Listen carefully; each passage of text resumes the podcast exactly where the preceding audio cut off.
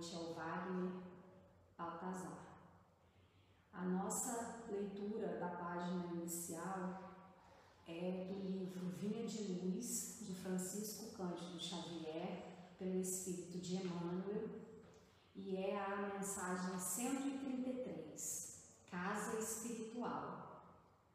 Vós também, como pedras vivas, sois edificados casa espiritual.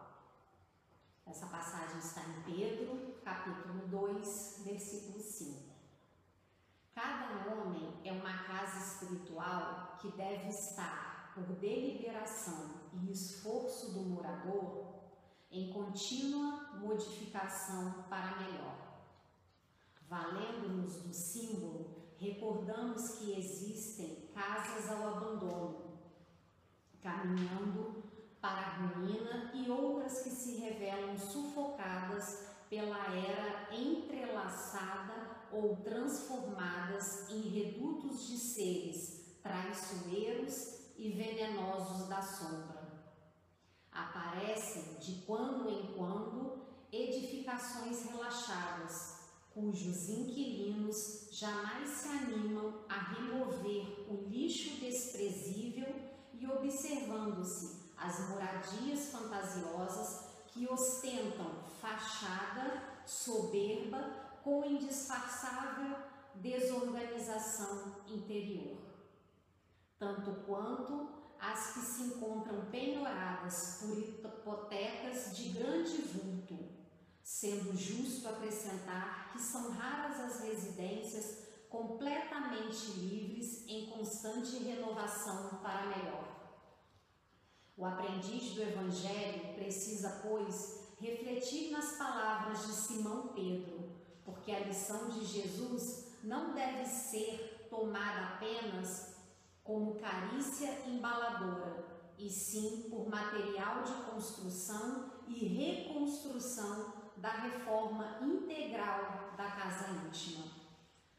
Muita vez é imprescindível que os alicerces de nosso santuário interior sejam abalados e renovados. Cristo não é somente uma figuração filosófica ou religiosa nos altiplanos do pensamento universal. É também o restaurador da casa espiritual dos homens. O cristão sem reforma interna dispõe apenas das plantas do serviço. O discípulo sincero, porém, é o trabalhador devotado que atinge a luz do Senhor não em benefício de Jesus, mas, sobretudo, em favor de si mesmo. Então, meus irmãos, nessa noite, pedimos a proteção do nosso Mestre Jesus, do nosso anjo guardião, dos nossos amigos espirituais, que nós possamos sim fazer essa reforma interior, uma reforma que seja verdadeira, que seja uma reforma de dentro para fora, que a gente possa se melhorar sempre e a cada dia, sabendo que Cristo está sempre conosco, nos protegendo, nos guiando, nos fortalecendo para nossa na nossa jornada diária. Que a reforma, a nossa reforma seja uma reforma íntima, uma reforma verdadeira e não somente uma reforma aparente, e sabendo que Cristo será sempre o nosso alicerce. Agradecendo também, Senhor, pela oportunidade que estamos tendo aqui agora de estudo, de reflexão, para o nosso crescimento espiritual, que é sempre muito importante. Pedimos, Senhor, hoje e sempre, proteção, sabedoria, que assim seja, graças a Deus. Bom, meus irmãos, boa noite. É um prazer estar aqui com vocês, apesar desse é, momento difícil que a gente está vivendo. Aí vamos torcer e pedir a Deus para que as coisas melhorem logo. E também queria agradecer a casa pelo convite. Eu trouxe um tema, uma reflexão para a gente hoje sobre uh, o batismo. Esse parece ser um tema simples, mas é um tema até bem empolgante, se a gente pensar até na, na mensagem que acabou de ser colocada. Então, assim, eu queria falar para vocês um pouco sobre a, a motivação desse tema. Por que falar do batismo? É, a motivação, ela vem muito em função, é, no primeiro momento, de algumas perguntas que às vezes as pessoas fazem, particularmente me fazem. Então, uma pergunta muito comum né, é sobre a questão de nós espíritas sermos cristãos. Então, pessoas perguntam, mas vocês são cristãos, por que, vocês não têm a ceia? Por que vocês não batizam? É, então, essa questão dos sacramentos, ela é uma questão importante e, e, e no Espiritismo a gente não, não, faz esse tipo de... A gente não tem esses sacramentos, não da forma como a igreja é colocada. Isso está muito vinculado à própria forma como é, é ser cristão no Espiritismo. Porque se ser cristão significa é, participar de toda essa tradição secular da igreja, é, de fato os espíritas rompem com isso. No entanto, se ser cristão, como é, foi dito na mensagem, pouco do que foi dito na mensagem anterior, significa seguir a Jesus uh, e tê-lo como modelo, como guia, para direcionar as nossas vidas e estabelecer novamente a nossa relação com Deus, num processo que nós chamamos de reforma íntima, então, se, se esse é o objetivo do cristianismo, se é seguir a Jesus, é fazer com que ele more em nós, então nós somos cristãos. E é esse o, o espírito. E também é muito comum é, é, é, no nosso meio a gente fazer algumas confusões com relação a essa perspectiva. Dois pontos que também me é, foram interessantes nesse tema foram que eu estava lendo, eu, eu, a gente terminou agora, a gente tem um grupo de estudo, a gente terminou o livro Voltaire. Para quem nunca leu, um livro muito interessante. E ele conta a história do Frederico Figner. E quando eu lia, eu tinha essa impressão do batismo. E além disso, por um acaso, que não é acaso. Eu tenho um livro, achei um livro lá em casa que pertenceu à biblioteca de um espírito antigo aqui de Volta Redonda, que foi avô da minha esposa, que é um livro do Caibar Schucker, de 1958, que é um livro curtinho que fala sobre o batismo. Então, o que eu vou dizer aqui é, uma, é a nossa perspectiva de batismo pautada no, no, no, próximo, no próprio texto bíblico. É uma reflexão rápida, o assunto é um pouco mais geral, um pouco mais largo, mas a gente vai trazer só algumas reflexões sobre o próprio texto bíblico com relação ao batismo. Isso é fundamental no sentido que nós espíritas, como diz o Espírito São Luís na questão 1010, se eu não me engano, B do Livro dos Espíritos, o Espiritismo reflete a, a, a, o próprio significado das Escrituras Sagradas. Então, ler um ou ler outro é, tem o mesmo significado, pelo menos né, nessa perspectiva é, de direcionar o homem a Deus. E eu vou começar então com uma reflexão sobre o Evangelho de Marcos, que foi quando, no capítulo 1, no versículo 4, versículo 4 ao 5, ele apresenta João Batista pregando arrependimento para a remissão de pecados. A palavra arrependimento em grego significa mudança de mente, que seria que a gente pode traduzir como processo de reforma íntima. Para a remissão dos pecados, ou seja, para perdão ou livramento de algo que nos escraviza, como um vício, por exemplo. Mas o que é interessante a gente prestar atenção no texto bíblico? É que ele diz assim: Acorriam ele e toda a região da Judéia e todos os habitantes de Jerusalém confessando os seus pecados. O ato do batismo do João não consistia apenas no mergulho na água, mas antes do mergulho você tinha um processo de confessão dos pecados. E a palavra é, que é utilizada no grego, ela fala de pessoas, é, dá a ideia de que essas pessoas confessavam publicamente, ou seja, em voz alta, os seus pecados. Imagina se a gente tivesse aqui no Espiritismo, seguindo ao pé da letra, uma, o, o batismo na água, onde antes disso cada um confessasse publicamente seus pecados. Eu acho que ninguém ia gostar ah, desse batismo. Mas o, o, o que é interessante, no livro Voltei, o Frederico Figner faz isso. Esse é um ponto interessante. Ele confessa publicamente os seus erros, os seus pecados, aqueles que o incomodam. Não, mas não tem batismo na água. Mas o que, o que é interessante é, na discussão é que esse ato ele é um gesto realizado pelo João Batista. Então, se a gente continua um pouco o Evangelho de Marcos, no capítulo 1, ainda, versículo 9, 10 e 11, ele vai dizer que Jesus foi mergulhado no Jordão pelo João Batista. Agora, vamos pensar na cena. As pessoas chegavam para ser batizadas e confessavam os seus pecados para que elas fossem mergulhadas. Quando Jesus chega e entra na água, que pecado Jesus confessa? Nenhum pecado. Ele não tinha pecado para confessar. Então, não só é mergulhado, mas como João tem uma visão uh, de que ele é o Messias. E esse é o ponto do batismo de João. É o que João vai esclarecer para a gente, o João Batista, no Evangelho de João, no capítulo 1, versículo 29 a 34. Eu vou ler só umas partezinhas. Porque o João anuncia Jesus como Messias. E olha o que ele diz, olha que interessante. Eu não o conhecia, mas para que ele fosse manifestado a Israel, vim eu por isso batizando na água.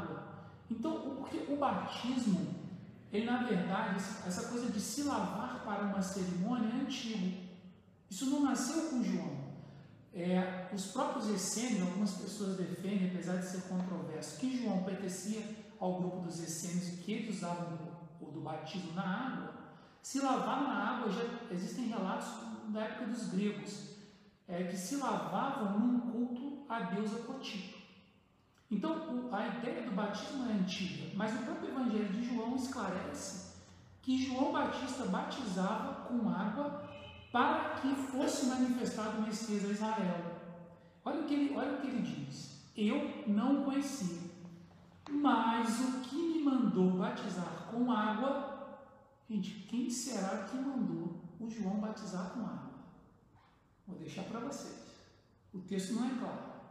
Esse me disse: sobre aquele que vires descer o Espírito e sobre ele repousar, esse é o que batiza com o Espírito Santo. É que ele resolve dois problemas para a gente.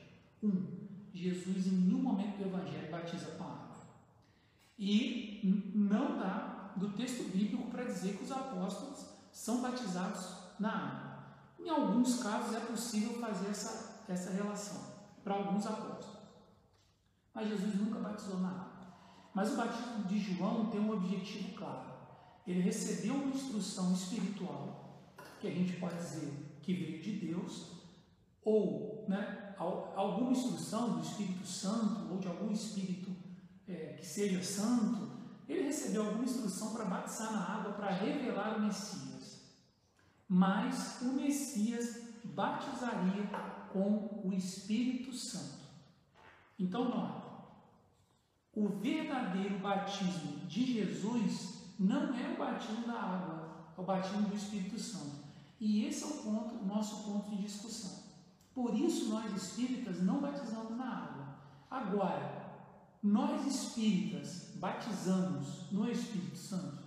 Bom, para entender isso, a gente precisa é, sair das camadas que foram colocadas pela nossa tradição, pelas igrejas que vieram, sobre a questão da trindade. Nós não estamos falando, não estou falando de trindade aqui, nesse é, nesse, nesse, nesses breves comentários, nesse breve estudo, mas eu estou falando de uma figura que é fundamental no texto bíblico, que é chamada de Espírito Santo.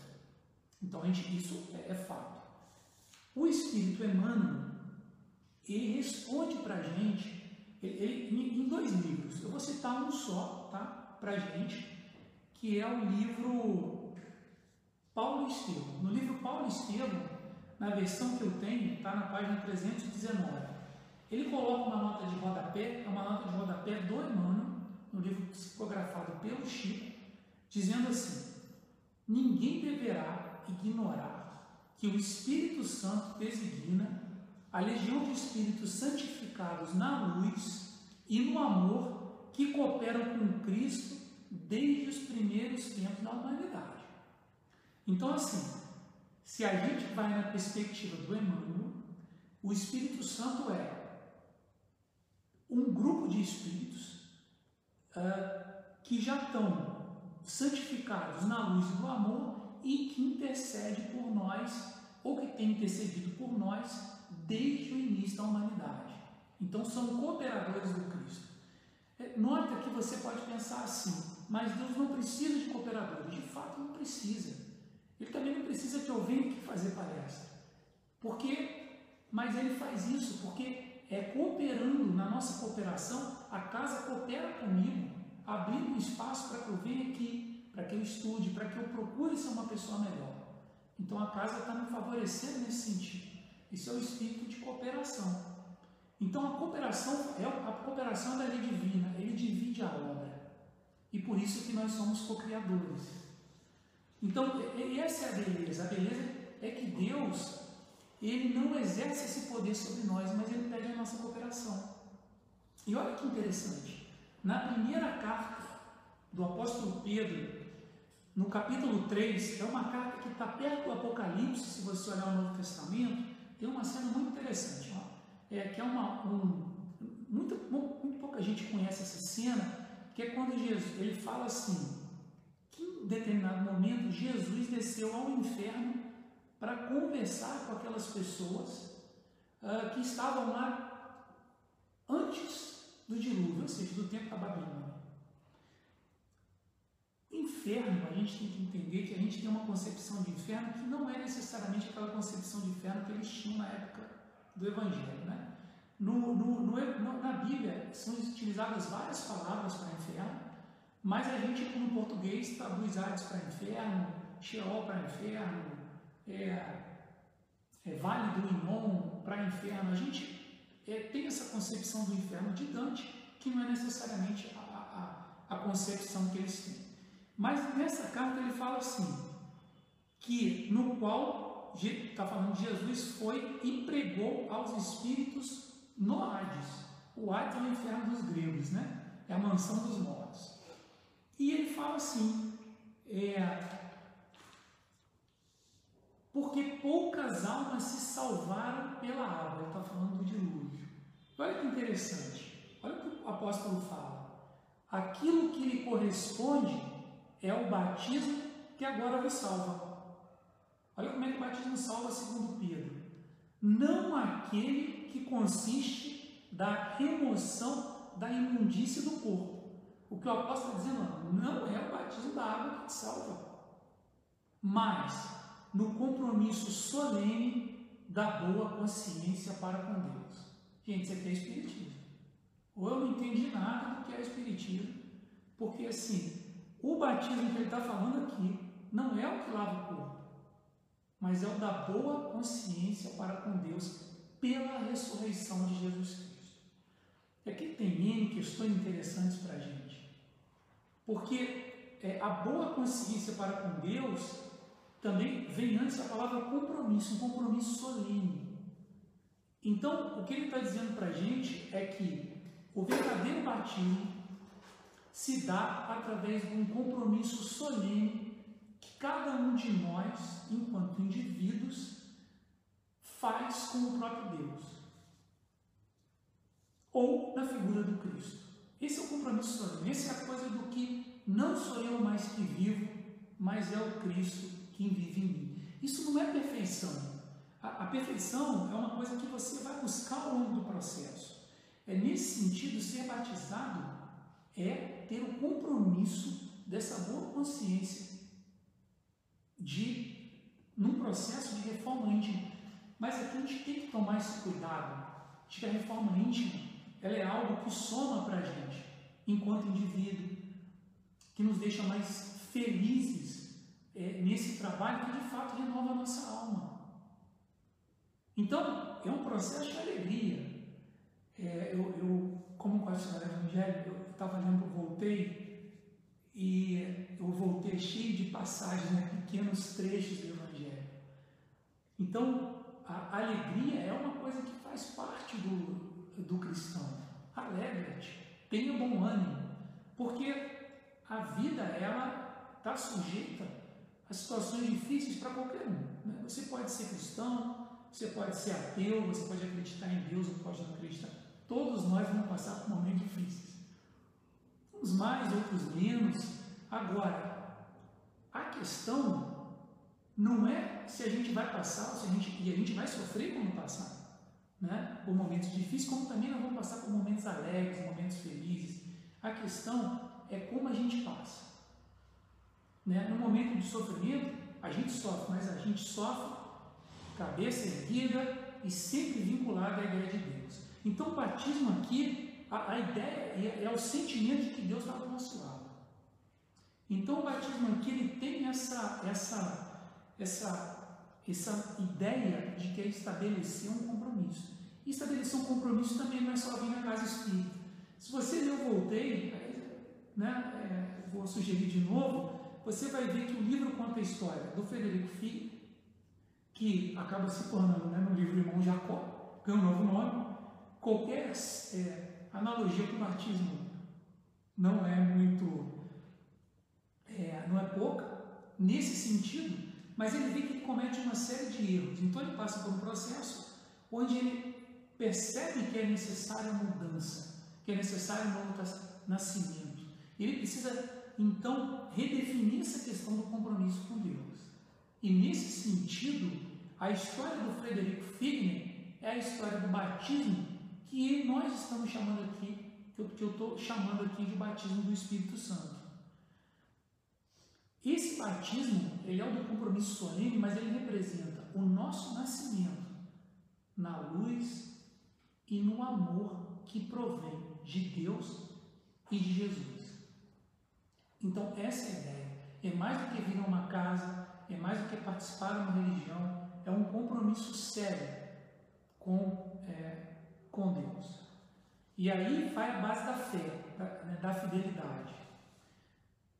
Bom, ainda se a gente for continuar aqui no Evangelho, é, a gente vai ver, por exemplo, no, no, no Evangelho de Lucas, outras citações com relação ao batismo e de qual é o batismo é, do Cristo que é diferente do batismo de João. Então Lucas ainda acrescenta uma parte, ele diz assim: Respondeu João a todos dizendo: Eu vos batizo com água, mas eis que vem aquele que é mais poderoso do que eu e que não sou digno de desatar a correia das sandálias. Essa questão da correia das sandálias é bem interessante, porque isso para um judeu da época quer dizer muita coisa.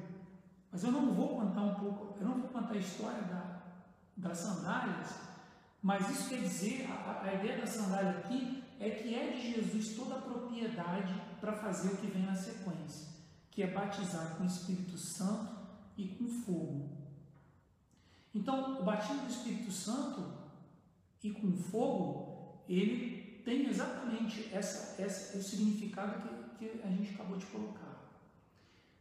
É, a gente não pode levar assim ao pé da letra no sentido de que o fogo né, é algo, em geral, ruim.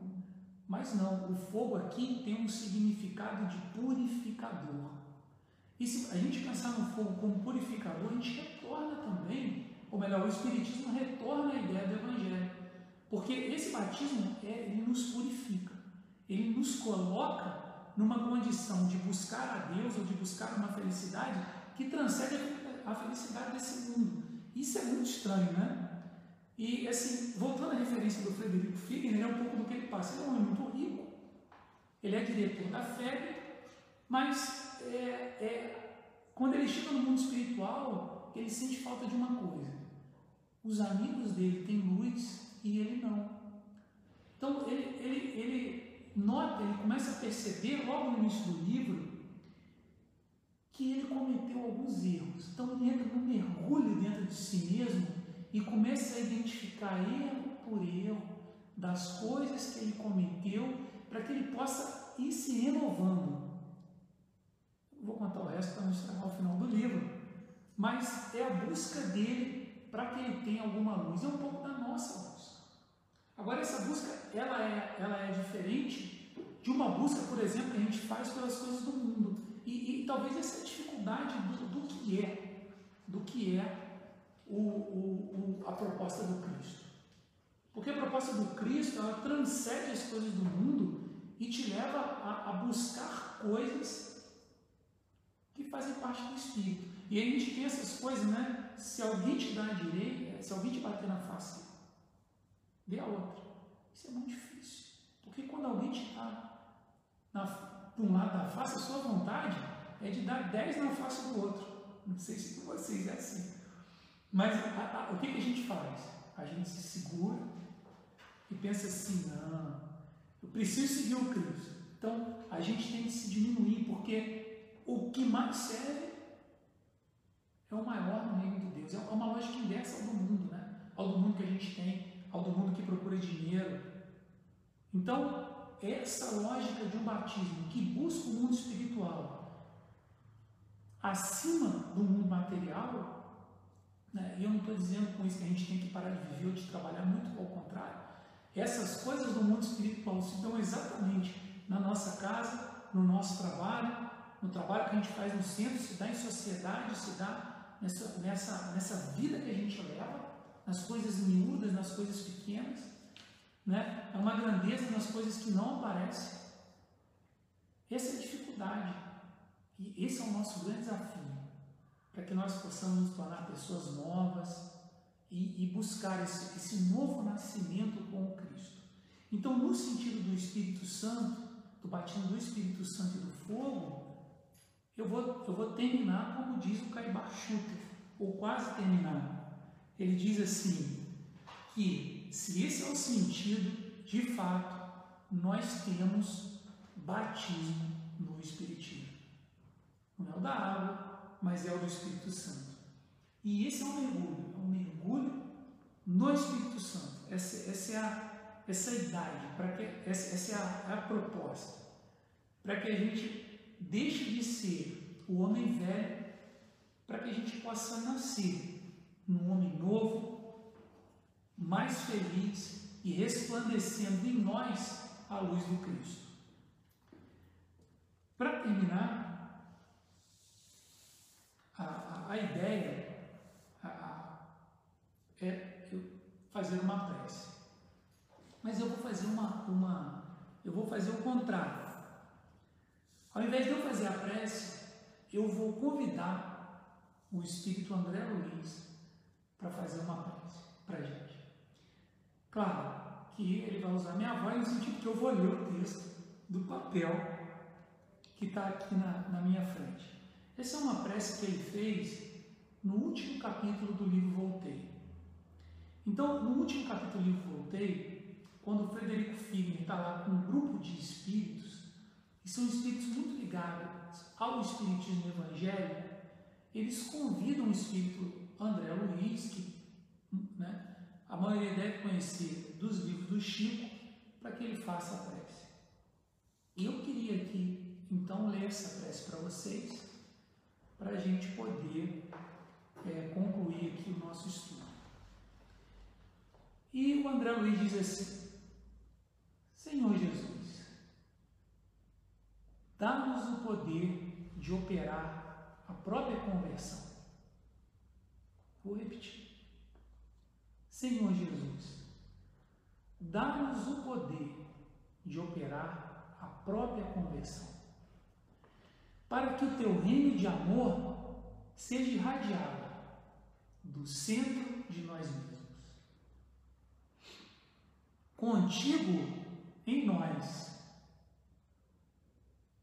converteremos a treva em claridade,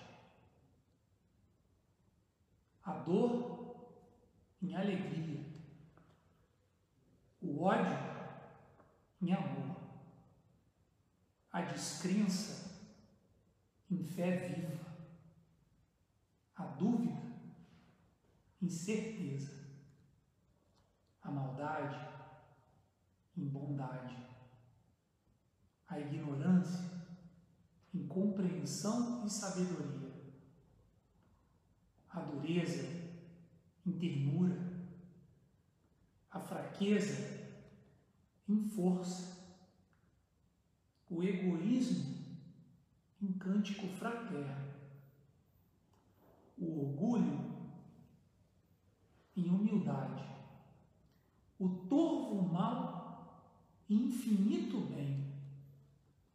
Sabemos, Senhor, que de nós mesmos somente possuímos a inferioridade, de que nós devemos desvencilhar, mas unidos a Ti, unidos a Ti, somos galhos frutíferos na árvore dos séculos, que as tempestades da experiência jamais deceparão. Assim, pois, Mestre amoroso, digna-te amparar-nos, a fim de que nos elevemos ao encontro de tuas mãos sábias e compassivas, que erguendo da inutilidade para o coração, para o serviço da cooperação divina, que nos erguendo da inutilidade para o serviço da cooperação divina, agora e sempre. Que assim seja. Muito obrigado, e muita paz.